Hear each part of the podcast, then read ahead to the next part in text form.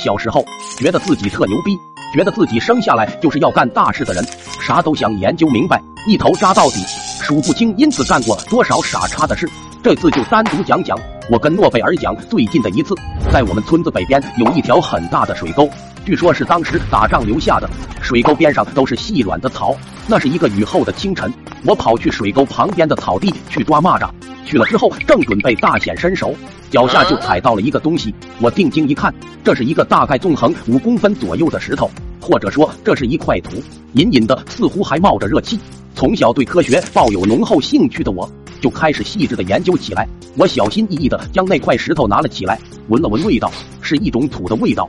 虽然我没吃过土，但是根据我的初步判断，这就是土的味道。科学实验的第一步就是大胆假设。假设它是一种土，或者说是一种石头，那肯定是因为以前的炸弹爆炸产生的特殊物质。今天在机缘巧合之下，我发现了它，那么我就是发现它的第一人。它是这么的软，这么的温暖，感觉完全可以取代煤炭成为新的热源。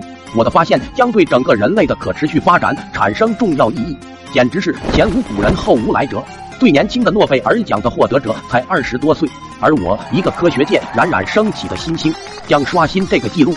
年纪轻轻就有如此发现，以后潍坊晚报不得天天报道我？越想越开心，想得我鼻涕泡都冒出来了。我赶紧环顾四周，可不能让别人发现了。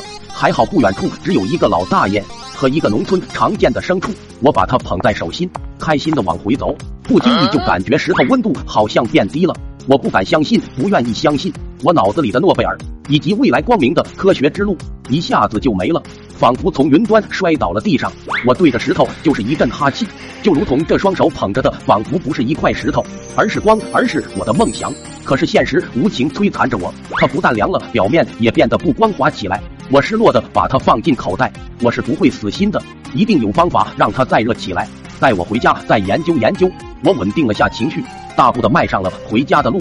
走到老大爷身边的时候，突然发现大爷身边有好几块那样的石头，但是大爷是如此的淡定，见怪不怪，心里顿时升起了一股不祥的预感。我故作漫不经心的问大爷：“大爷，这是啥玩意啊？”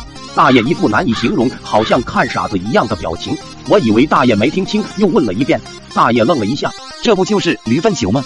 我一听，犹如五雷轰顶，我是又羞又怒，哭笑不得，摸摸口袋，只能呆呆的望着远处那头驴。如同心灵感应般，他也望了望我，尾巴一翘，又是一颗细腻圆润、有光泽、还冒着热气的石头落地。然而在那一刻，仿佛他变成了我，而我变成了他。你们永远也不要忘记，曾经有一个单纯的小男孩，在一场头脑风暴后，企图用驴粪球来改变世界，那是他逝去的青春呢。